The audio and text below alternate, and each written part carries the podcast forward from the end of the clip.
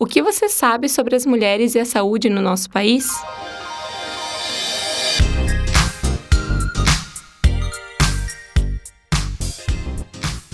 Você está ouvindo o Fronteira Cast, o podcast criado por um projeto de estudantes da UFFS, Chapecó. Eu sou a Isabelle, estou aqui com a Alessandra, que está estreando como host, a no mas nossa nova integrante. Oi. Estou aqui com três convidadas. Então, eu sou a professora Letícia de Lima Trindade. Então, eu sou graduada em enfermagem pela Universidade Federal de Santa Maria. Na sequência, eu fiz o mestrado em enfermagem pela Universidade Federal do Rio Grande do Sul, o doutorado em enfermagem pela Universidade Federal de Santa Catarina e, mais recentemente, o pós-doutorado na Universidade do Porto. Eu trabalho em alguns grupos de pesquisa, liderando o grupo sobre saúde e trabalho, o GESTRA da UDESC. Na, na universidade, eu também sou professora do Departamento de Enfermagem, do mestrado profissional enfermagem na atenção primária à saúde e também é, em, no, na, no, na UNO Chapecó, no programa de pós-graduação em Ciências da Saúde, mestrado e doutorado. Eu sou a professora Maíra Rosseto. Bom, então a minha graduação é em enfermagem na UFSM, na Federal de Santa Maria. Depois mestrado e doutorado eu fiz em Porto Alegre, na URGS. E uh, aqui na universidade eu ingressei há quatro anos, trabalho é, no curso de medicina com as turmas da primeira a sexta fase, saúde coletiva, e também na especialização em saúde coletiva aqui da universidade. E eu, a professora Joyce Moreira Chimalfos. Olá! Então, eu sou graduada em enfermagem pela Universidade Federal do Rio Grande do Sul, a URGS, em Porto Alegre. Uh, sou mestre em enfermagem pela mesma universidade, trabalhei com gestação de alto risco e sou especialista em enfermagem obstétrica pela Unicinos, atualmente fazendo doutorado aqui em Chapecó, na UNO Chapecó trabalhando na linha de obstetrícia, seguindo na linha de obstetrícia, uh, com mulheres em situação de perda fetal. E voltando agora, né, de um, de um afastamento aí após dois anos e pouquinho, é, para fazer o doutorado, retornando com as atividades aqui da UFFS, como professora da disciplina de enfermagem e em saúde da mulher e obstetrícia na sétima fase aqui do nosso curso de graduação em enfermagem. No Brasil, aproximadamente 52% dos partos são realizados por cesariana, enquanto a Organização Mundial de Saúde diz que esse índice deve ser no máximo de 15%. Se for analisar apenas os hospitais particulares, essa taxa aumenta para 80%. Uh, ah, as professoras poderiam explicar um pouquinho, então, por que as taxas de cesariana são tão altas no país? Uh, aqui essa pergunta remete a gente a várias respostas, né? Eu acho que quando a gente pensa em Brasil, primeiro que estamos muito atrasados em relação a outras culturas, né, no mundo todo. E, infelizmente, a, a questão da cesárea aqui no Brasil, ela sofre grande influência em relação à medicina, né? Principalmente. A gente tem aí... Uh a comodidade daquele profissional que está ali à frente daquela mulher realizando o pré-natal, quando a gente pensa em médicos ginecologistas obstetras, né, de terem essa comodidade de chegar no seu consultório, atender aquela agenda do dia e ter essa facilidade em ter um controle em relação à sua agenda. Então, primeiro tem, tem essa, esse fator que é muito, muito influenciador para muitos profissionais. Mas, ao mesmo tempo, a gente tem todo um movimento de humanização do, do parto e nascimento que vem tentando resgatar justamente o, essa questão fisiológica do trabalho de parto e parto da mulher, essa, essa possibilidade que ela consiga passar por essa experiência de ter um trabalho de parto e um parto. Então, isso também perpassa por toda a questão de busca de informação dessa mulher, pelo, pelo empoderamento dela. E aí, obviamente, que nem todas as mulheres que passam por uma gestação vão confrontar e vão ter esta, é, esta muitas vezes autonomia ou esta vão, vão querer brigar, né? Para, de fato, conseguirem uh, ter um trabalho de parto e um parto e não caírem na cesárea. Infelizmente, uh, a gente tem aí ainda muitos profissionais que acreditam mesmo, que eles aprenderam na sua formação enquanto uh, médicos, que a gente tem várias indicações que não são reais de cesáreas, né? Como, por exemplo, a, a, a circular de cordão umbilical, né? Aquele cordão umbilical que fica em, ao entorno do pescoço do recém do feto, no caso, quando ele ainda está dentro do útero materno. E isso é uma coisa que alguns profissionais de fato acreditam que confira uma, um, um perigo para aquele recém-nascido, mas a gente sabe que não é verídico, né? Uh, da, uh, dado que a gente tem aí uma respiração diferente para aqueles fetos que estão intraútero. Uh, então, tem toda uma questão de formação perpassando por aí, né, por esses profissionais e tudo, toda uma questão cultural de que o parto é perigoso, de que essas situações conferem perigo àquele, àquela mãe, àquele bebê, e de acreditar cegamente, piamente, da mulher acreditar cegamente, piamente em um profissional específico, né? Então, a gente vê que tem toda essa cultura brasileira, e infelizmente, que ainda é muito forte, muito arraigada, uh, e que ainda predomina, em, principalmente aí em muitos locais aqui do Brasil, em muitas cidades brasileiras. Mas esse movimento de humanização, ele tem dado conta de né, buscar mudar um pouco essa cultura, e são passos de formiguinha que a gente está tá dando, né?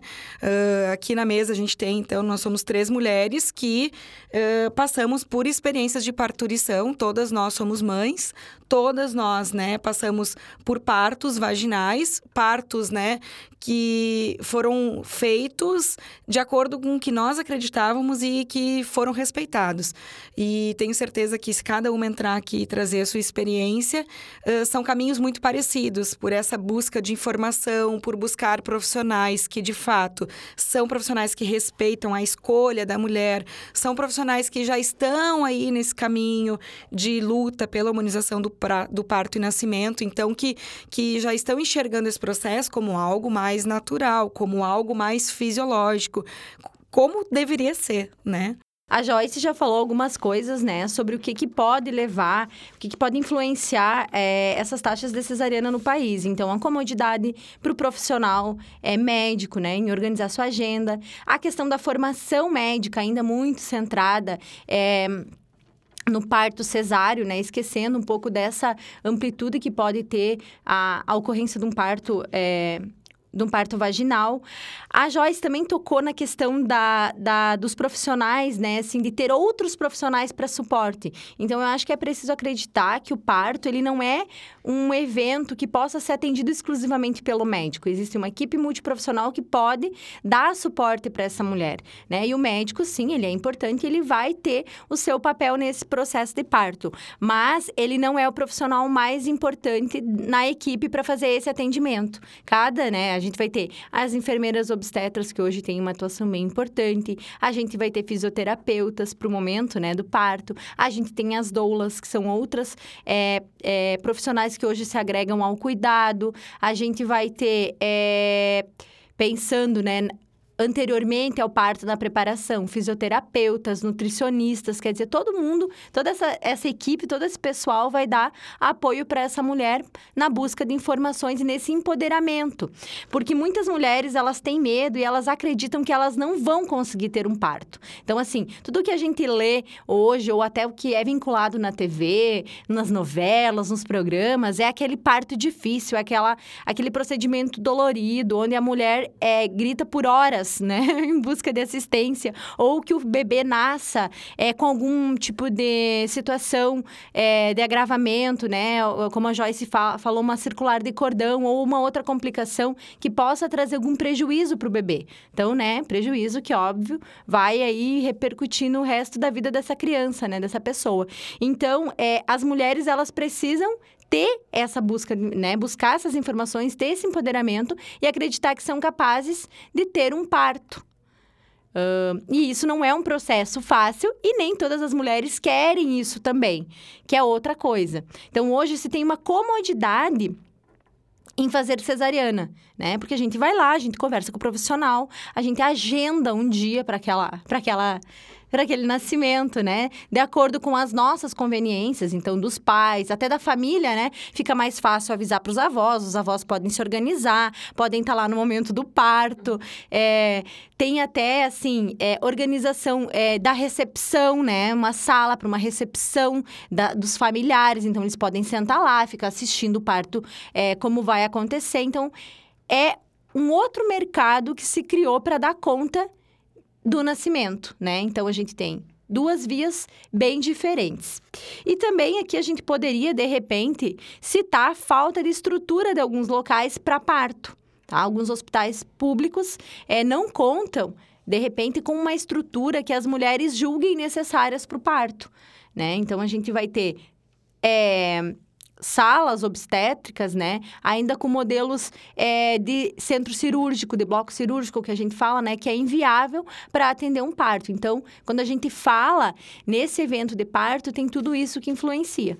Né? A gente precisa ter um local onde a mulher tenha acesso à água, né? Seja no chuveiro ou seja na banheira. Precisa de bola obstétrica, precisa de local para ela se locomover, porque ela não vai ficar sentada no leito, né? Não vai ficar deitadinha ali quieta esperando. Então, assim, é, junto com a equipe, vai ter que ter uma estrutura legal para dar suporte para essa, essa mãe também, para essa gestante. Então, não só para a mãe, né? Que já que a gente está falando em atendimento humanizado, vai entrar aí a questão dos acompanhantes também, né? Geralmente é o pai, mas pode ser outro acompanhante também nesse momento. E é essa equipe, né? Porque a equipe vai ficar lá dentro, junto com a gestante, todo o tempo do trabalho de parto. E essas altas taxas de cesárea têm alguma relação com a violência obstétrica? Obviamente que sim, né? Uh, a gente sabe que muitas mulheres elas têm um imaginário em relação ao parto. E, como eu disse anteriormente, esse imaginário ele é muito cultural. Geralmente, quando a gente vê uma gestante, muitas pessoas se sentem na, sentem permissão, né, para chegar para essa mulher e começar a trazer histórias uh, horríveis, histórias que aconteceu com alguém na sua família, com a sua vizinha, com alguém, né, enfim, mais próximo, como se isso fosse de fato acontecer com ela. É, a gente costuma dizer que a barriga daquela gestante ela parece que vira um patrimônio público, né? E todo mundo, em qualquer lugar, no mercado, uh, no, na manicure, né, no seu ambiente de trabalho, sempre chega com alguma história ruim. E não é, isso não, não é de fato o que acontece na maioria das vezes, principalmente se essa mulher estiver bem amparada e com uma equipe, com profissionais que, de fato, estão inseridos aí nesse contexto de humanização, que são poucos, como eu falei, né? É, aqui no Brasil, e vamos, vamos afunilar aqui para o nosso oeste catarinense, e vamos afunilar mais um pouquinho aqui para Chapecó, né? A gente tem poucas equipes e poucos profissionais de fato engajados de coração mesmo, né? Engajados de coração nessa luta. Uh, por quê? Porque é mais conveniente para eles o, o, a gente pensar em todo aquele processo que a Maíra trouxe, ao, ao adequação da agenda, enfim. E, e, muitas mulheres elas chegam já quando até existem pesquisas, né, que mostrando várias pesquisas, evidências científicas mostrando que muitas mulheres ali no início do, da gestação elas pensavam ou cogitavam em ter um parto, que isso era algo que elas de fato cogitavam para si. E que no decorrer do processo gestacional uh, no decorrer das consultas pré-natais, esse desejo inicial ia sendo modificado por diversos motivos. Um deles, às vezes, uma ecografia que ela foi fazer para ver como é que estava o andamento da gravidez. Ela foi lá para fazer uma simples ultrassonografia gestacional. E aí aquela pessoa que está lá à frente daquele, daquele atendimento comenta: "Nossa, mas que bebezão! Vai ser um baita bebê" aquilo não é algo que foi direcionado para ela no sentido: olha, seu bebê é muito grande, você não vai conseguir parir. Mas aquele comentário muitas vezes gera uma pulguinha atrás da orelha daquela mulher. E ela já vai perdendo um pouco aquela capacidade, aquela confiança, aquela, aquilo que ela tinha antes enquanto desejo vai sendo fracassado, não fracassado, vai, ela vai na verdade vai minando, né? Vai vai vai tendo aquele desejo uh, que não está tão fortalecido. Então, é, isso acontece muitas vezes sem um direcionamento ali para aquela gestante. Mas, como eu disse, são comentários que ao longo da gravidez, que dura nove meses, é um bom tempo, né? Vai eh, diminuindo aquela confiança que ela tinha desde, a, desde o início da gravidez. E aí isso culmina lá no final a uma mulher que muitas vezes ela tá ansiosa, ela tem medo, ela ouve essas histórias ruins, essas tragédias, muitas vezes, né? E que acabam fazendo com que ela chegue lá no obstetra e diga assim: não, não, não, eu não quero mais tentar um parto, eu quero uma cesárea, eu já tô com 39 semanas, meu bebê não nasceu, eu tô cansada, a barriga tá pesando, então eu quero uma cesárea. E dependendo do obstetra vai chegar, então vamos operar, já tá com 39 semanas, o bebê já pode nascer e perde essa oportunidade. Então, isso muito se relaciona assim à violência obstétrica, por tudo isso que eu trouxe e também por esse medo que a mulher acaba portando, por toda a cultura que já vem, vem por trás. A violência obstétrica atinge uma em quatro gestantes no Brasil. O que é a violência obstétrica? Quais são seus tipos? Como ela geralmente ocorre? Quais são os autores? Então, a violência obstétrica é qualquer violência cometida contra a mulher, seja durante a gestação, que vai repercutir aí durante as consultas de pré-natal, durante o seu trabalho de parto, parto, pós-parto e também em situações de abortamento. Então, quando a gente pensa em violência obstétrica, a gente pensa naquela violência que é cometida contra uma mulher que está gestando ou acabou de parir, né? Se encontra no, na sua fase de puerpério, que a gente chama. Uh, ela pode se manifestar uh, por abusos, uh, por violência física, por violência psicológica. Então, aqueles comentários que eu, que eu trouxe antes, né? De trazer algo uh, ou falar alguma coisa durante alguma consulta ou algum atendimento que mine a, so, a sua confiança. Uh, por alguma negligência que é cometida. Então, como a Maíra falou, a mulher fica, às vezes, algumas horas ali ou muitas horas em trabalho de parto. Então, ela ficar largada em trabalho de parto por muito tempo, sem assistência devida dos profissionais de saúde. Isso, geralmente, a gente costuma observar mais daí no Sistema Único de Saúde, no nosso SUS, né? Uh, não tanto em questões uh, nos atendimentos que são particulares, uh, porque se dá de uma forma um pouco diferente, né? Mas não que não possa acontecer também por profissionais que estão atendendo aquela mulher e por profissional que foi a escolha daquela mulher, por um médico do convênio, por exemplo, tá? Ainda essa violência pode ser sexual durante as consultas, né? Então, vamos tentar trazer aqui por, por situações que, que, que facilitem para vocês compreenderem. Uh, uma consulta de pré-natal em que ela é submetida a um toque vaginal, muitas vezes desnecessário uh, uma consulta em que ela traz alguma experiência prévia dela, ou que ela demonstra um desejo e algum profissional diz: não, não, mas você não vai conseguir ter o parto, você não pode, ou você não tem indicação para ter um parto, você precisa de uma cesárea ou uma violência sexual mesmo, assim, que muitas vezes ela não vai ser, uh, né, ela é velada, assim como as outras violências sexuais, né, acontecem com outras mulheres em outras consultas, seja ela por um médico, seja ela por uma enfermeira, seja ela por um técnico de enfermagem.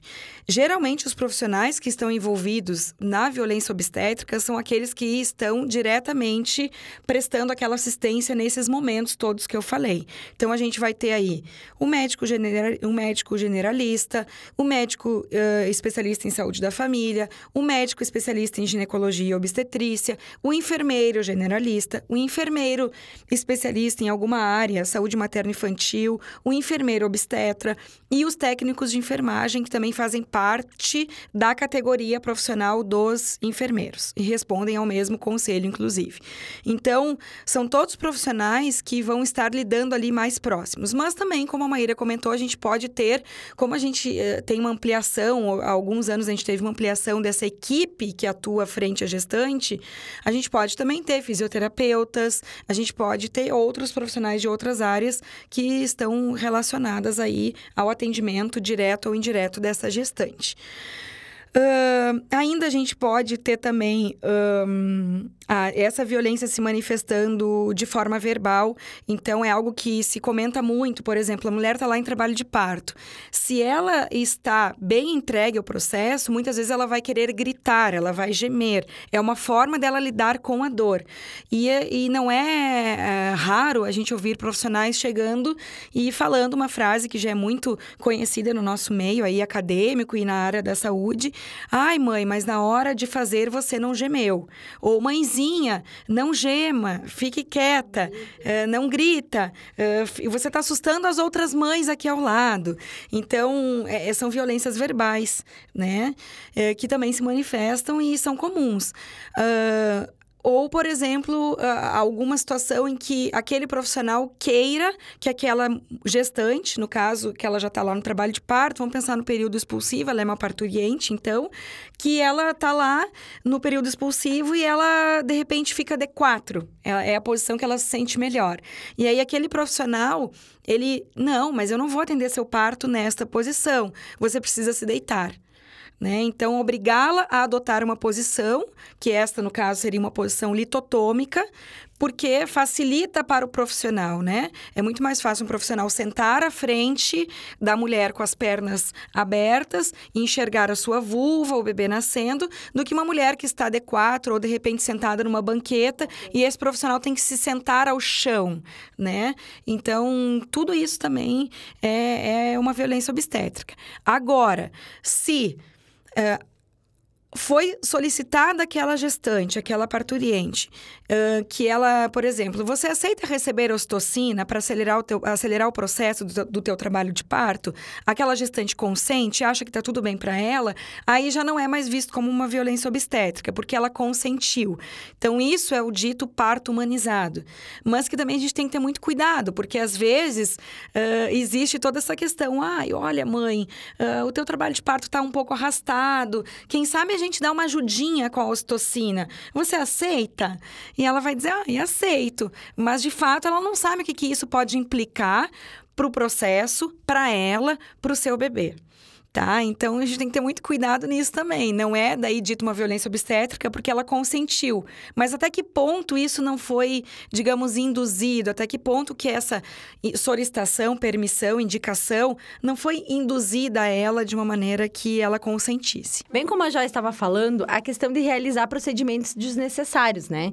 Então a gente tem a enfermagem realiza alguns procedimentos de cuidado, como a tricotomia. O que é a tricotomia? É a depilação, né, de algumas áreas, então da área genital ou até de, né, das, das regiões é, perianal perianal, né? Perianal. Então, é, hoje em dia não se faz isso, não se tem mais recomendação. O enema, que é uma lavagem intestinal para que a mulher não faça cocô durante o trabalho de parto, porque pode acontecer, a mulher vai fazer força, né? Então a gente vai ter, aí pode acontecer de, ter essa liberação do esfíncter anal também. Então, esse tipo de procedimento não se realiza mais. A questão de privar a mulher é, de água e comida, né? De alimentação durante o processo de parto também não se recomenda mais. Então, são práticas que já já estão é, ultrapassadas. A realização da episiotomia. O que, que é episiotomia? É o corte. É um cortezinho que se faz na região perianal também, né? Na vagina, para facilitar, então, a saída do bebê. Hoje em dia não se trabalha mais com essa questão da episiotomia. Então, é uma das principais violências que a gente ainda vê acontecendo dentro do hospital, né? Dentro dos locais que fazem parto. Então, se deixa lacerar. Tem uma laceração voluntária. Então, pode ser que tenha realmente uma laceração. Mas aí vai ser de primeiro grau, de segundo grau. Então, a gente vai ter outras formas de acompanhar essa mulher. Se ela tiver uma laceração, depois ela vai é, receber, se necessário, né, uma sutura nessa região. Mas aí vai deixar lacerar voluntariamente. Nós temos também a questão do acompanhante, que é garantido, né? Existe uma lei específica para isso que é a garantia de acompanhante. Pode ser o, o companheiro, ou pode ser outra pessoa que essa mulher deseje. E aqui em Santa Catarina a gente também tem a lei, uma lei estadual que garante a presença da doula, né? Então essa mulher tem a garantia da presença da doula e demais o acompanhante. Então serão duas pessoas que vão estar com essa mulher durante o trabalho de parto. A gente não falou aqui da manobra de Chrysler também. É assim que se fala, Joyce? É. Chrysler. Então a gente tem uma, essa manobra é aquela é, empurrar a barriga, né? Fazer pressão né, em cima no fundo uterino para, digamos assim, é, forçar o bebê a descer, né? Ou o bebê a é, pressionar para que o bebê saia. Então, isso também é uma das principais violências obstétricas que a gente tem ainda, a gente vê acontecendo em muitos lugares e não é recomendado que se faça.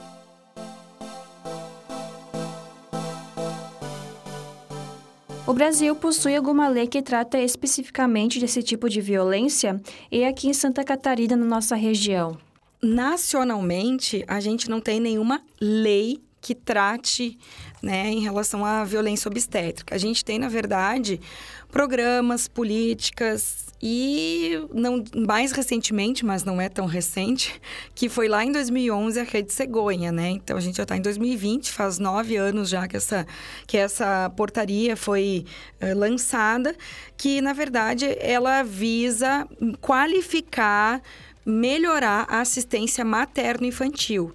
Então, ocorreram várias mudanças em diversos eixos aí, desde lá da atenção para Natal até depois do nascimento, que visam uh, justamente diminuir os índices de mortalidade uh, da mãe e do bebê.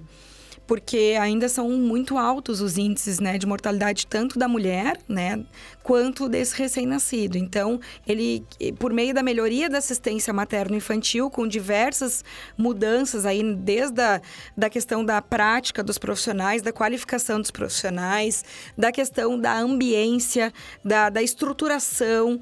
Então, muitos hospitais que aderiram, e municípios, né, muito, muitos, muitas cidades que aderiram à Rede Cegonha, receberam verbas do governo para modificar de fato, uh, desde a estrutura, como a Maíra falou antes. Não adianta a gente ter uma equipe sensibilizada sem uma estrutura adequada para receber a mulher em trabalho de parto. Mulher em trabalho de parto vai querer ficar nua, ela não vai estar preocupada, por exemplo, em ficar vestida, porque quando ela é respeitada e de fato ela se entrega o processo, ela não está nem aí, né, por que está acontecendo, se alguém está olhando para ela. Ela está cheia, impregnada de ocitocina, que é um dos principais hormônios envolvidos né, no trabalho de parto. Então, como que a gente vai conseguir proteger essa mulher, por exemplo, de um outro acompanhante que está lá com outra, com outra mulher? E aí está olhando para ela né? Só com biombo, isso a gente não consegue, né? Então tem toda a questão da estrutura física. E ao mesmo tempo não, não adianta a gente ir lá se maquiar externamente, ter uma super estrutura física com banheira, com quarto todo enfeitado, com luz uh, mais baixa, enfim, que respeite a ambiência, mas os profissionais que estão lá ainda são profissionais que cometem violência, porque estão há anos lá, porque aprenderam assim, porque já estão acostumados a fazer a manobra de Cristeller em todas as gestantes e tá tudo certo. Então não adianta, né?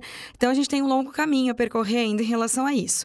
E aí depois, uh, em relação aos estados brasileiros, a gente tem uh, leis específicas. Então aqui em Santa Catarina, a gente tem a lei 17.097, que ela foi lançada em janeiro de 2017, que ela justamente visa aí combater os casos de violência obstétrica, né, que acontecem no nosso estado. No entanto, o que, que a gente observa assim, que esse essa lei ela ainda está muito aquém do que a gente gostaria, porque depende da denúncia daquelas pessoas que teoricamente se sentiram violentadas, ou seja, a mulher e a sua família. Então, essa, essas pessoas que foram envolvidas, elas precisam denunciar o profissional que cometeu a violência. Então, se tinha um médico à frente do, do atendimento daquela gestante, ela, vai ela pode fazer a denúncia ao CRM, que é o Conselho né, de Medicina, o Conselho Regional de Medicina, ou se, por exemplo, foi um enfermeiro ou um técnico de enfermagem, ao COREM, que é o Conselho Regional de Enfermagem. Ou se tem outros profissionais envolvidos aos seus devidos conselhos. Uh, também tem a questão da denúncia que pode ser feita via Ministério da Saúde, né? Via Disque Denúncia, e aí a gente tem o número 180, ou também o Disque Saúde, que é o número 136 136, uh, que pode ser feita, né? Ainda a gente tem as denúncias que uh, podem ser formalizadas nos próprios locais em que essa mulher foi atendida. Então, ou nas secretarias de saúde, ou no hospital, ou uh, no serviço que ela passou lá para fazer ecografia, que daí já é geralmente né, particular, mas todos os locais em que ela foi atendida podem ser passíveis de ser denunciados. E aí, eu aproveito aqui essa, essa ocasião para uh, falar sobre um congresso que eu acho que é, é, é algo que é muito novo aqui na, na, no Brasil, que é o Congresso Nascer Direito. Ele é um congresso que surgiu em Brasília por um grupo de advogadas que são mães, que passaram por algumas situações durante seu processo de gestação, parturição, e resolveram então se juntar com outros profissionais da saúde, e outros que eu digo com profissionais da saúde, porque elas são da área do direito, né? E decidiram se juntar e criar esse congresso, né? Então ele aconteceu a primeira vez ano passado em Brasília e esse ano acontece agora em maio em Porto Alegre. Então é o segundo congresso Nascer Direito. É o primeiro congresso aqui no Brasil que trabalha com a questão da, do direito e da saúde junto. Né? Então, elas trazem todas as questões de formalização dessas denúncias, uh, o que, que é a violência obstétrica, como que ela acontece, tudo que a gente tem tra vem tratando aqui desde o início do, da gravação, uh, como que ela pode ser combatida, uh, quais são os meios que a gente busca para fazer a denúncia, como que os advogados, como que o Ministério Público, como que esses, essas pessoas ligadas à área jurídica conseguem nos ajudar enquanto profissionais da saúde, como que a gente muda essa cultura de medo de denúncia, porque existe muito medo, né?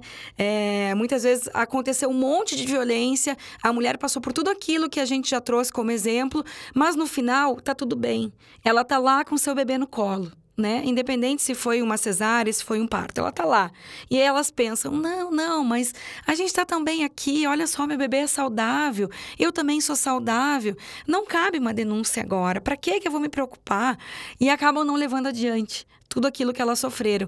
E muitas vezes isso vai reverberar durante todo o seu pós-parto e vai acabar causando aí o que a gente vai discutir provavelmente daqui a pouquinho, da depressão pós-parto, em a questão da própria não aceitação da maternidade, em diversos, diversos problemas, né?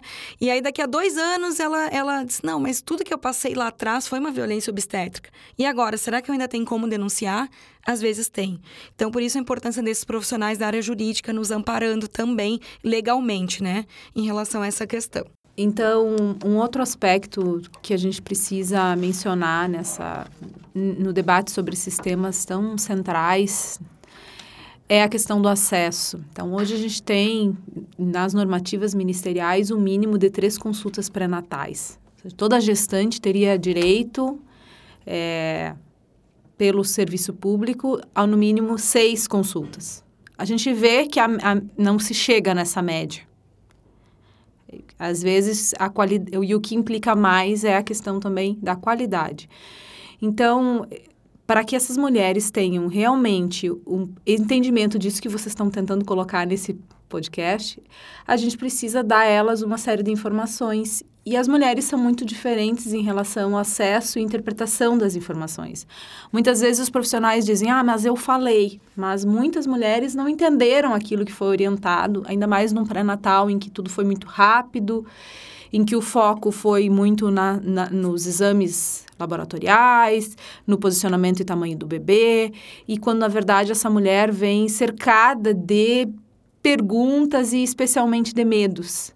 Então, é um momento que mesmo a gente, eu, é, olhando aqui para minhas colegas, quantos medos nós tivemos, quantas fantasias nós fizemos e quantas vezes também, por outro lado, nós idealizamos o bebê, o parto, a própria gestação. E no, ao longo desse percurso, várias coisas vão aparecer, várias coisas vão se desmistificar. E muitas mulheres têm até vergonha de te perguntar ou tu dá informação e não dá espaço para que ela faça a pergunta que realmente está pairando na cabeça dela. Então, a qualidade da consulta pré-natal, quantidade e qualidade, é, são elementos bem importantes.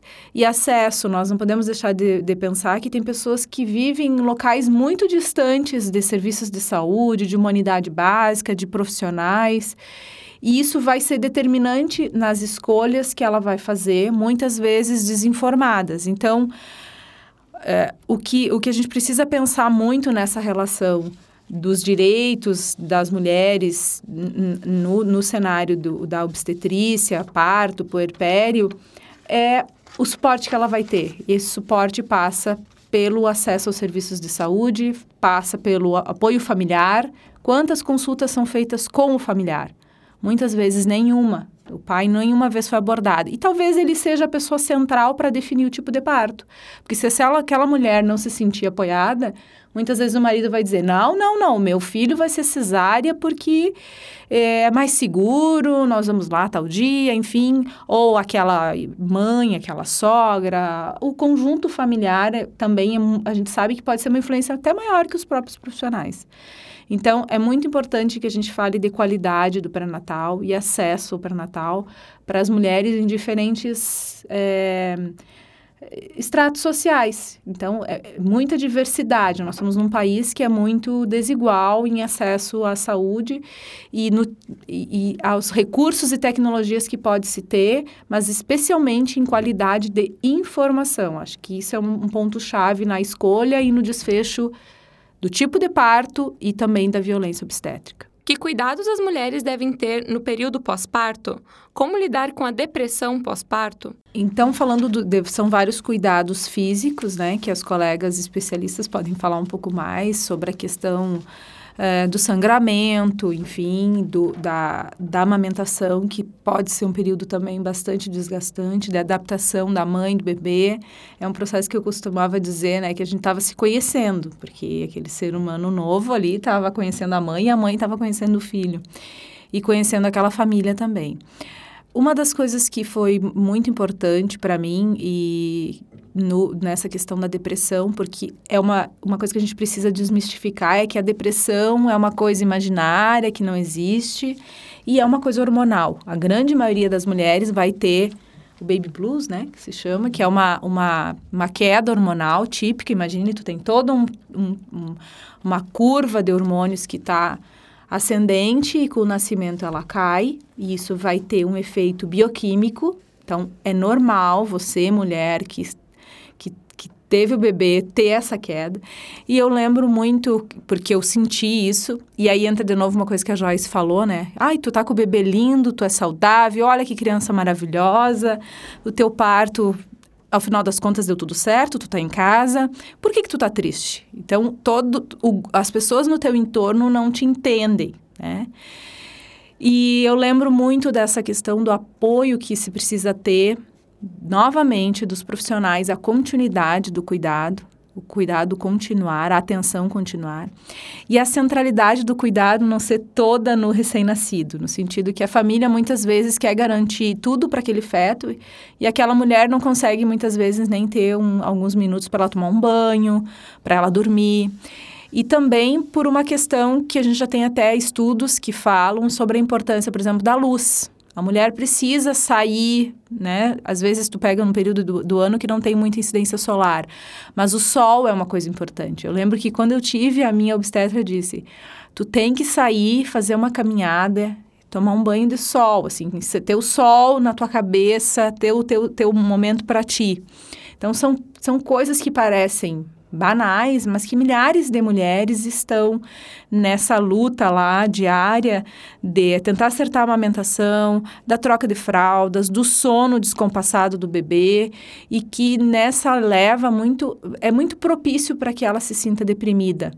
E, as, e esse sentimento às vezes pode permanecer, agravar e ela ter um quadro mais grave, a gente vê até na literatura e nos casos é, noticiados, dela ter uma, fazer uma tentativa de suicídio, ela tentar tentar matar o bebê, que pode ser sim uma, uma consequência de um estado mental decorrente de uma patologia que ela desenvolveu nessa fase pós-parto. Então, são muitos cuidados para essa rede de apoio para que essa mulher continue tendo um suporte mínimo, porque não, a gente não pode romantizar, né? Tem coisas maravilhosas, mas é um período muito difícil também. Pegando o gancho, né, que a Letícia deixou, uh, a gente juridicamente tem até lá uh, dentro da, da lei um amparo, né, um, uma cláusula, um artigo, acho que, né, me desculpem os advogados aí, eu acho que é um artigo que ampara aí a, a puérpera nessa situação do pós-parto, caso ela cometa algum crime, né? Justamente por quê? Porque a, a questão da alteração hormonal é tão importante que já é prevista legalmente, né? Não não estou dizendo para ir aí que todo mundo tem as puérperas podem sair matando, né? Mas assim, isso é amparado legalmente, tá? Justamente porque é algo muito esperado. E mas uh, em, olhando assim para minha experiência, eu vejo assim que o maior desafio quando eu me tornei mãe foi a privação do sono né? Enquanto a gente não é mãe, a gente chega, descansa o tempo que a gente precisar e puder. A gente dorme aquelas, ai, seis, oito horas, né? Diárias. A gente consegue ter uma vida organizada. E quando nasce aquele ser, tudo muda tudo perde compasso. Até você entrar de novo nos eixos, para mim, demorou uns quatro anos. Três, entre três e quatro anos, né? Hoje minha filha está com cinco, recém-feitos agora. Mas eu vejo que a privação do sono, de fato, foi algo que me perturbou muito. Então, a gente sabe que, fisiologicamente, se a gente não está bem descansada, a gente não produz a quantidade de leite suficiente, porque a gente não está bem descansada.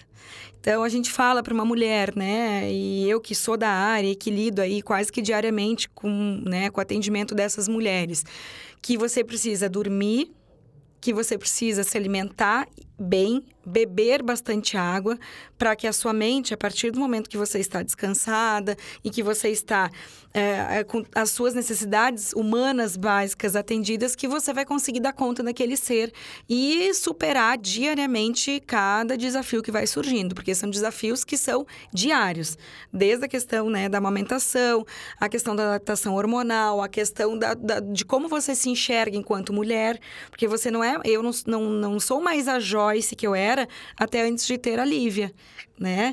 Hoje eu sou a mãe da Lívia, mas eu continuo sendo mulher. Mas o quanto que isso muda também para mim, o meu reconhecimento enquanto agora mãe da Lívia, mas que também continua sendo a mulher Joyce, né? Então, a, a, o retorno à atividade sexual com seu companheiro ou sua companheira, né? O quanto que isso, de fato, é, é algo que influencia muito em relação a essa, essa identidade sua, né? Enquanto mãe, enquanto mulher. Como que o seu companheiro te enxerga? Né? É só como uma mulher que está lá todo tempo com aquelas olheiras, todo tempo com uma criança plugada no peito, quando é uma amamentação exclusiva, né?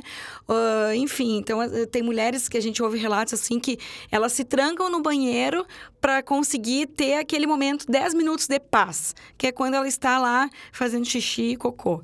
Então, né, ela se tranca às vezes porque ela ela tá todo tempo lá com aquele ser demandando e isso continua a vida toda, porque eles crescem, muitas vezes eles saem do peito, mas eles continuam na nossa no nosso entorno, demandando. Então, isso psicologicamente eu vejo que é algo que, que afeta bastante. Então, grupos de apoio, né, a questão da, de, de terapia, buscar sem medo, sem vergonha, um acompanhamento psicológico, não digo psiquiátrico, mas se a psicóloga achar que é necessário um encaminhamento para um psiquiatra, assim o fará. Mas as redes de apoio, e, e essa rede de apoio, ela se externar, não ser só a família, porque muitas vezes a família acaba nos deixando um pouco enlouquecidas, porque a família, né, ela traz algumas questões que, que já são dela, né, então eu acho que buscar em amigas, buscar nos profissionais mais próximos, né, buscar essa rede de apoio, de sair para dizer, ó, oh, eu posso ir tomar um café na sua casa, você sair da sua casa, porque as mães acham, tem muita ideia de que o bebê nasceu, tem que ficar enclausurada. E não é assim, é como você comentou. Sai para pegar um sol, coloca o bebê no sling, que é um carregador, vai, não vou dizer para ir para um shopping, né? Ainda mais agora em tempos de coronavírus, mas vai caminhar no parque, vai dar uma volta na quadra, vai visitar uma amiga ou chama alguém para ir na sua casa e diga eu preciso de cuidado pede ajuda. As mulheres no puerpério, elas têm muito. A gente, enquanto mulher, na verdade, tem muita ideia de que dá conta de tudo. Eu sou uma super mulher, eu não preciso, tá tudo certo. Mas não, a gente precisa assumir que muitas vezes a gente precisa de cuidados, né? De carinho, de atenção. O simples fazer uma comida, né? Ou então alguém ir lá e levar uma comida para você, uma comida gostosa, quentinha. Porque às vezes a gente bota comida na mesa, a criança chora, tu vai atender quando tu volta, teu café tá frio, o teu pão de queijo tá duro e e, e frio, né? Não tá mais quentinho e tu não vai mais comer. Então, esses cuidados diários, assim, de pessoas próximas a você, eu acho que tem que ser uma coisa muito, muito aberto e muito, sabe, é um assunto muito velado ainda. E tem que abrir, a gente tem que pedir ajuda e dizer, ó, oh, não tô dando conta, me ajude, eu preciso de apoio. Eu acredito que um, um dos maiores uh, fardos, né, da, da mulher na sociedade brasileira é justamente isso, o papel da mãe, né? Não é admitido a uma mãe precisar de ajuda, né? Tem-se o imaginário de que a mulher, a partir do momento que tem o primeiro filho, enfim, ela é capaz de tudo né? A gente tem essa, ima essa imagem muito romantizada das nossas mães e a gente, mesmo que muitas vezes inconscientemente, passa isso para frente. A gente coloca expectativas muito fortes em cima dessas mulheres, né? Como assim você não não está se sentindo capaz de fazer tudo isso sozinha, né? Como assim você quer um tempo longe do seu filho, um tempo para ti, né? A gente tem uma dificuldade imensa de aceitar essas situações, né? Aceitar que essa mulher, a, a, a, além de ser mãe, ela ainda é humana. Ela ainda precisa de, de, de uma rede de apoio para conseguir passar por esse momento. E uma coisa que eu, pelo menos, sempre falo nessas discussões, que, que são um tema muito frequente da minha família, é essa mulher ela não teve esse filho sozinha né? A, a, a, além dela ter. Não é só porque ela pariu a criança que a responsabilidade é só dela, né? Tem que ser uma responsabilidade dividida, senão passar por esse processo é muito mais difícil.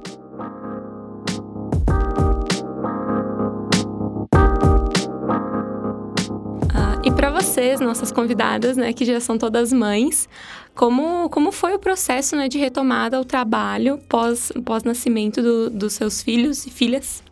Bom, é, a minha bebê, a Laurinha, ela tá completando sete meses essa semana. E eu retornei mais ou menos há um mês. Ainda a universidade ainda estava em ritmo de férias, então os primeiros dias foram mais tranquilos. Eu conseguia vir para o campus, conseguia me organizar, é, e meu companheiro no cuidado da Laura.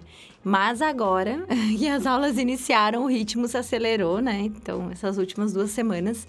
É, ela vai, então, para a escolinha de manhã e à tarde ela fica em casa com meu companheiro, então ele que faz o cuidado dela. Nesse momento, ele está aqui compartilhando várias fotos, né? já deu banho, já deu comida, como é que ela tá, se ela tá chorando, se ela quis comer, se ela não quis, se ficou doente, se não ficou, né? Então, hoje, ontem ela tava com um pouquinho de febre, então não vai para a escolinha, então precisa se organizar em casa para dar conta dessa demanda de cuidado também. Então, é, ao mesmo tempo que você volta, que você retorna para para tua atividade de trabalho, tem as tuas atividades em casa, né, que antes eram exclusivas para Laura e para casa. E agora, então, eu tenho que voltar para a universidade e voltar para esse ritmo aqui que é bem acelerado de trabalho, né? Então, a gente tem as atividades da sala de aula, mas fora isso, a gente tem as atividades da universidade, do modo geral. Então, tem comissões, tem é, conselhos, é, os projetos de pesquisa, projetos de extensão. Então, tudo isso acaba é, te colocando meio que numa balança do que que você vai assumir ou não nesse momento, né? Ah, tu pode pensar assim, mas então tu vai deixar de trabalhar para cuidar da tua filha, ou tu vai, de, vai é, cuidar da tua filha e vai deixar de trabalhar. Quer dizer, não, não, é, não é essa escolha no momento que eu tenho que fazer. Eu acho que eu tenho que saber colocar na balança e ver quais coisas eu vou conseguir assumir de fato, né, com qualidade. Então, assim, eu ainda tô voltando, né? Tô há um mês, voltei. E tá sendo assim. É, eu tenho que gerenciar as atividades. Então, cada dia eu vou vivendo um dia. Eu não consigo mais, como a Joyce falou antes, planejar a minha semana toda. Porque eu planejo a semana, mas daqui a pouco a Laura tá doente, ou a Laura acontece alguma coisa, eu tenho que ir para casa, por exemplo, para cuidar dela. Ou ontem aconteceu, meu marido botou ela no carro e trouxe ela para a universidade, porque eu ia ficar aqui até 9 horas da noite, eu tinha aula. É, de noite, então ia ficar um pouquinho mais, e ele trouxe ela para cá, e bom, a gente se organizou para que ela ficasse comigo aqui também. Então, cada dia é um dia, não tem rotina. Então, assim, isso que acaba desconcertando um pouquinho a agenda de quem é super programado. Então, antes da maternidade, eu conseguia programar minha semana toda, para não dizer meu mês, com as atividades que eu ia desenvolver, os horários que eu ia atender os alunos, é, as atividades que eu ia estar em sala de aula. E agora, a Laura é a prioridade. Então, acaba que o filho, né, ele tira um pouquinho essa prioridade do trabalho e acaba colocando o filho em primeiro lugar, né? A maternidade, ela traz isso, ela traz uma responsabilidade que eu acho que é diferente das outras responsabilidades que a gente tem é, né, dentro do, do teu trabalho, por exemplo.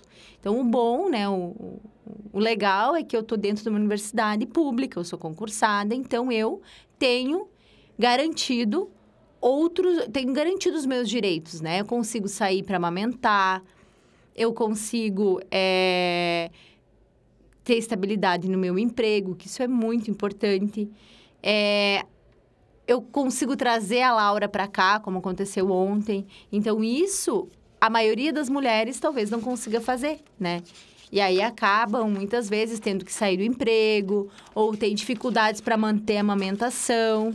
E eu acho que isso é bem importante. Bom, então a experiência de quem tem dois filhos, né? Um de um, e oito, um, e oito, um ano e oito meses e um de quatro anos. Isso, no histórico, se nós nos reportarmos para o passado, eu estava grávida com um com um ano e oito meses, né? E com uhum. dois anos e meio eu tinha dois bebês, um no colo e um ao pé, né? Ainda bem que já caminhava, mas em seguida, retornando ao trabalho, então eu tinha dois bebês. Isso aconteceu, isso acontece com muitas mulheres especialmente aquelas que optam ou por acaso têm os filhos mais próximos, né? Como foi meu caso, dois anos e meio, o que repercute em, em várias crianças que têm muitas necessidades e necessidades diferentes. Enquanto um precisa só da, da, da amamentação, do banho, de manejar o sono e o conforto, o outro quer brincar, quer que tu sente no chão, quer que tu corra atrás, quer que tu converse,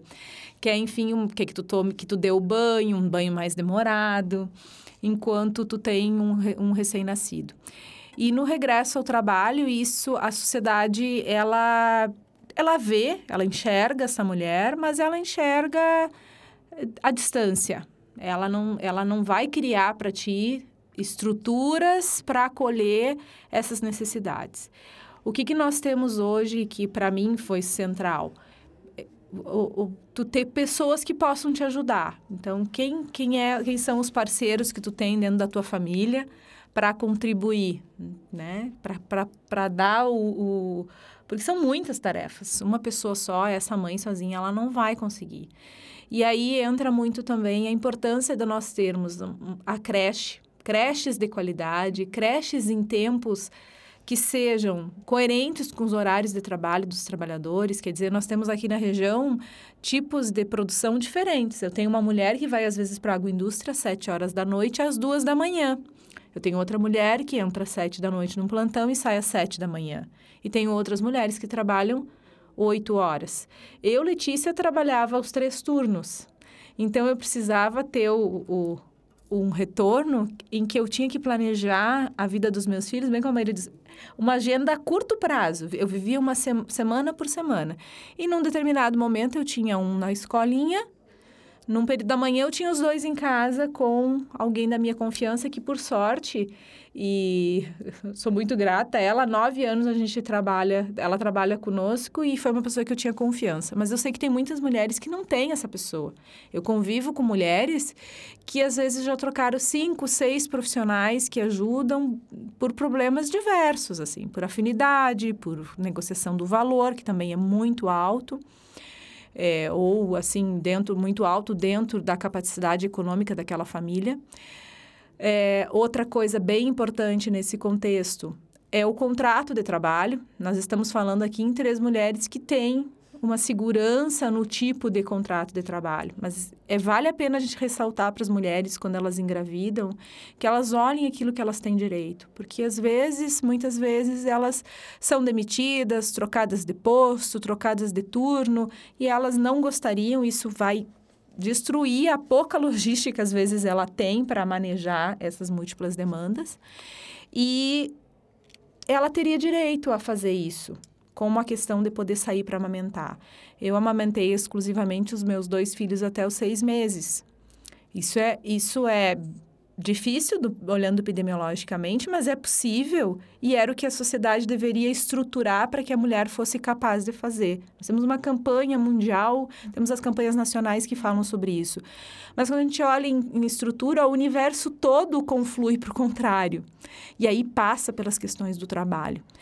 Também na questão econômica, as mulheres, é, olhando, eu que estudo a área de saúde do trabalhador, as mulheres historicamente ganham menos e muitas vezes elas são até reduzido o seu trabalho no período da maternidade. Um exemplo disso é o auxílio alimentação, que algumas perdem, ou alguns outros uh, benefícios que se tem e que quando tu está afastada, tu, tu perde. E ao regressar, às vezes, tu tem outros prejuízos quando, às vezes, as mulheres não são demitidas. Então, eu, eu acho que vale muito a pena falar sobre a corresponsabilidade da sociedade para o desenvolvimento infantil. Né? Se o nosso foco central não é a mulher, então vamos, que deveria ser, vamos olhar para a criança então.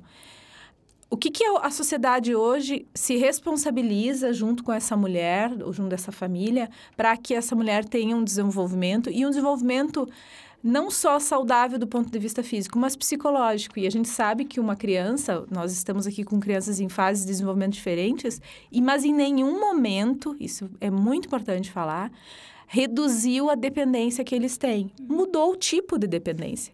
Mas eles querem a mãe. Os meus filhos querem a minha presença. Quando eu chego em casa, como a Joyce disse, o prato de comida é, é, é o. É, e é o que eu menos tenho oportunidade de estar perto. Eu tenho que estar perto das crianças. Então, muitas vezes eu tenho que comer com o prato no chão, o prato no colo, tomar banho com os filhos, ir no banheiro com os filhos. Parece que não é real. E as mulheres, quando me contavam, às vezes eu pensava, será que ela não está exagerando?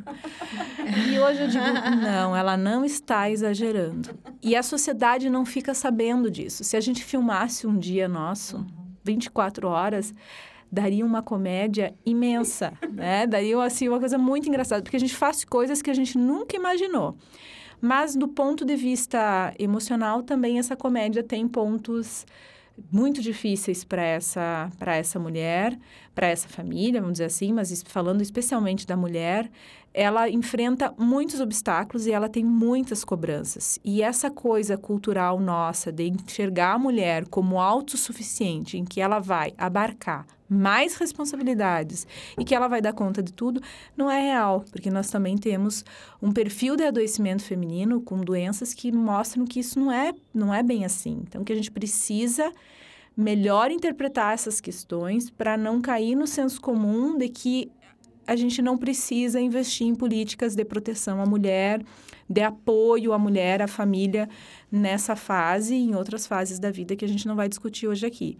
Mas é realmente é um desafio muito grande que a gente precisa externalizar, como a Joyce disse, para que as pessoas tenham uma compreensão maior e desmistifiquem a, a super mulher, porque essa super mulher ela só existe a um custo muito alto, que, que não é possível é, sozinha. Então, o meu retorno uh, ao trabalho, ele se deu em dois momentos diferentes, né? Primeiro, eu retornei quando hum, a Lívia estava com sete, oito meses, mas com uma carga horária pequena aqui na universidade. Então, eu conseguia dar conta dessas questões uh, estruturais, essas questões de que a gente tem diariamente, de, de levar para a escola, de, com quem deixar em casa, enfim. Foi uma fase, foi um momento. Hoje ela está com cinco anos de idade, né? E eu vejo que, assim como a, como a Letícia e a Maíra comentaram, são demandas que vão se modificando, mas que continuam né, diárias na nossa vida. E, e aí eu, hoje, considerando a fase que eu estou vivendo, que é com, realizando um doutorado, que ainda não, né, que eu estou na parte de análise de dados, retornando ao trabalho depois de um tempo afastada para esse doutorado, eu vejo que são outras necessidades e outras dificuldades que eu estou enfrentando, assim. Então, eu trago, por exemplo, um exemplo. Eu trago, por exemplo, um exemplo é ótimo, né? Mas eu trago para vocês um exemplo que é de um projeto de professoras que estão no âmbito acadêmico, que se chama Parent Science, que significa maternidade e ciência. É, esse projeto surgiu justamente Pela necessidade e por uma experiência de vida que uma das professoras, que é a Fernanda, lá da URGS, vivenciou enquanto pesquisadora. Então, ela, na época, que eu não, não recordo se ela estava uh, retornando ao, a licença depois do primeiro segundo filho, ela tinha que encaminhar um relatório de pesquisa para uma determinada bolsa que ela tinha. E ela não conseguiu cumprir os prazos daquele relatório em virtude das demandas que a maternidade nos apresenta, e ela acabou perdendo aquela bolsa na época. E, a, e em virtude disso, ela, junto com outras mães, mulher, mulheres mães e professoras, uh, acabaram criando esse projeto, que é um projeto multicêntrico, Uh, que tem um, inclusive um site, né, que vocês podem procurar, só colocando no Google vocês encontram, que justamente visa eh, conhecer um pouco mais sobre essa questão da maternidade e também paternidade no âmbito brasileiro aí, considerando a ciência. Então, eles, eles possuem diversos uh, instrumentos, diversos questionários que estão lá de, de, fácil acesso nessa página e que podem ser respondidos por essas mães, esses pais. Daí lá eles, de, eles uh, diferenciam esse questionário para mães, cientistas que já vivenciaram a maternidade, obviamente, né? Para mulheres que já vivenciaram a maternidade, para mulheres que ainda não passaram pela maternidade, para pais também nas mesmas condições. E o que, que elas observaram já, e que tem várias pesquisas que já foram feitas né, nesse âmbito, mo mostraram que existe uma queda absurda em relação à produção acadêmica dessas mães. Então eu digo por mim, se vocês forem analisar o meu Lattes, que não é um Lattes, um super Lattes, mas eu estava numa, numa desde que eu me graduei e entrei na docência, na carreira né, acadêmica, eu fui mantendo uma produção, enfim, uma produção, é, não digo uma baita produção, como eu já mencionei, mas eu fui mantendo uma produção acadêmica bacana, bacana, né? Uh, anual, enfim. E eu tive a minha filha que, que aconteceu? A minha produção acadêmica despencou. Eu não me lembro em qual, qual ano que eu não produzi nada, não tive nenhum artigo publicado. E a gente sabe que isso gera um impacto dentro da academia. Né? Por quê? Porque eu, sendo docente de uma universidade federal, eu sou cobrada para que eu mantenha pelo menos ali uma produção razoável. Então, o que, que aconteceu? Eu não mantive essa produção e eu, por isso que eu digo que eu voltei a conseguir, por exemplo, sentar e trabalhar e manter uma linha de raciocínio depois que a Lívia já estava com 3, 4 anos de idade. Então, quer dizer que a partir do ano passado que eu consegui voltar, né? então eu estava naquele gráfico que eu não sei como é que matematicamente se chama, né? Mas uma parábola, muito obrigada. Então eu estava assim, então agora eu estou ascendendo de novo e à medida que isso, né, o, o tempo vai passando, eu vou melhorando. Mas se eu resolver ter um outro filho, como é que vai ser? Eu vou então voltar de novo para uma descendente. E, e, isso é o esperado e eu vejo que é o normal, porque se, se eu me designo a cumprir o meu papel de mãe, como eu acredito que eu devo cumprir, que isso vai ser diferenciado para cada mulher, eu vou me afastar novamente da produção acadêmica. E isso também tem toda a influência hormonal que a gente já tratou anteriormente. Então, a minha, o meu raciocínio e a, a minha organização, é o meu, a minha linha que eu, que eu seguia antigamente, que eu sentava no computador e conseguia em uma tarde, de repente, delinear ali, escrever pelo menos uma parte de um artigo, mas que eu conseguia começar e terminar, hoje hoje eu começo sem tempo, sem horário para terminar. Muitas vezes eu penso que eu daria conta em uma semana, eu começo e daqui a 15 dias, um mês, eu retomo aquilo que eu comecei. e se eu consigo retomar, porque as crianças adoecem, acontece alguma coisa na escola, surge uma demanda na universidade que eu não consigo me dedicar àquela produção que eu estava fazendo, porque eu também sou docente, eu cumpro uma carga horária, eu dou aula teórica, eu vou para a prática. E nós todas aqui, enquanto mães, enfermeiras, professoras, temos uma vida uma vida que é mais ou menos parecida nesse sentido, né? De dar conta dessas questões. Então eu vejo que é, esse retorno é um tanto quanto turbulento. E, e, eu me lembro quando a Lívia, eu acho que estava com uns 10 meses, 8, 10 meses de vida, que eu tinha retornado à universidade, que eu comecei a, a, a passar por algumas situações bastante estressoras e a, a, ter essas crises de identidade quase que diárias. Até que alguém disse assim: tu precisa de uma ajuda. Eu vou te indicar uma psicóloga. E quando eu cheguei nessa psicóloga, eu me lembro que ela falou assim para mim depois de me conhecer e de eu trazer toda a minha história de vida, enfim, ela disse assim: Joyce, você precisa compreender que nesse momento você também continua sendo a professora Joyce, a enfermeira obstetra Joyce, mas você agora é mãe da Lívia.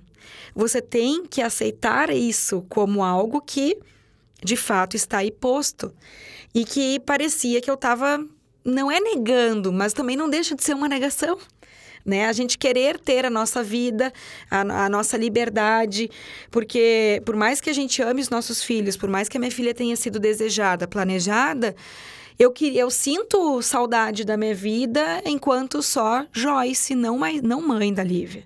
Isso é porque é uma liberdade de que a gente não tem mais de ir e vir, de de repente sair daqui da universidade e ir para um, um tomar um chopp ou ir para um conversar, conversa fora, né? Jogar conversa fora com uma amiga. Não, eu tenho que ir para casa, principalmente se eu tô amamentando, meu peito tá cheio de leite. Se eu, se eu, se eu optar por ir conversar e ir sair, enfim, estender o meu, meu terceiro turno uh, de acordo com as minhas necessidades culturais, que eu também tenho, eu vou chegar lá vazando leite né? Então, eu preciso esgotar o peito, eu preciso voltar para casa ou ir num banheiro e, e ordenhar a minha mama e colocar aquele leite ralo abaixo. Então tem toda uma série de questões que a gente, né, vai são, são contradições eternas aí que, que vão uh, continuar se manifestando. Acho que até quando a, a nosso filho aí for adolescente, depois, né, cresce, mas enfim. Então, eu vejo que essa questão de retorno ao trabalho é muito variado de mulher para mulher, mas uh, são coisas muito parecidas que acontecem com a, com a gente, né? E a gente muitas vezes acaba se fortalecendo justamente nessas uh, semelhanças, né? A gente é uma, muitas pessoas veriam isso como nossa, que horrível, que, é, nossa, eu não quero isso para mim. E a gente sente dar risada, porque, né, melhor rir do que chorar. E, então eu, eu, acho que é bacana.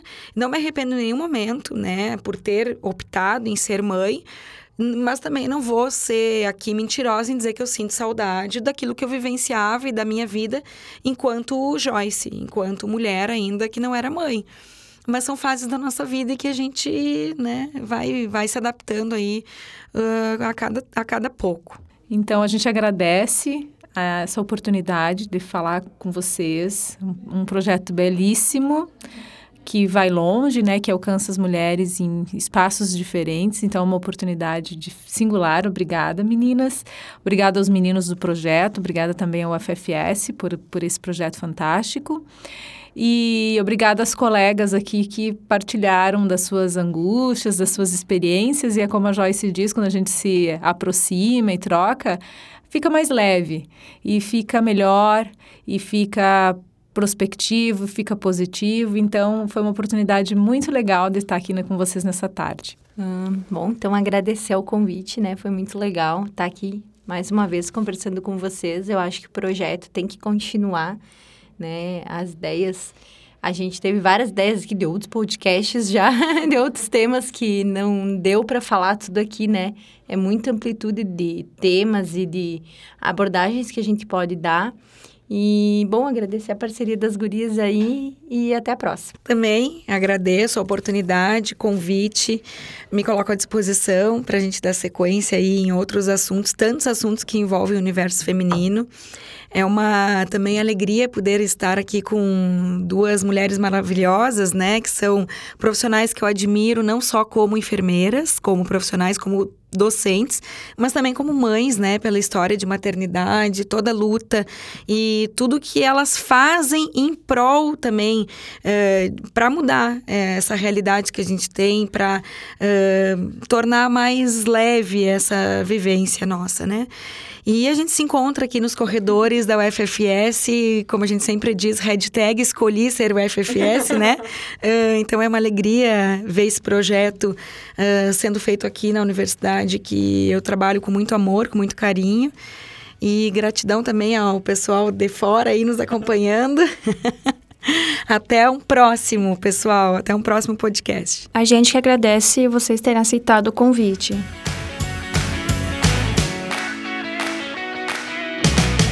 Creches de produção. Roteiro, Isabelle Reik. Revisão de roteiro, Estelas Vilas Boas e Alessandra Pedrotti. Edição de som, Matheus Negrão.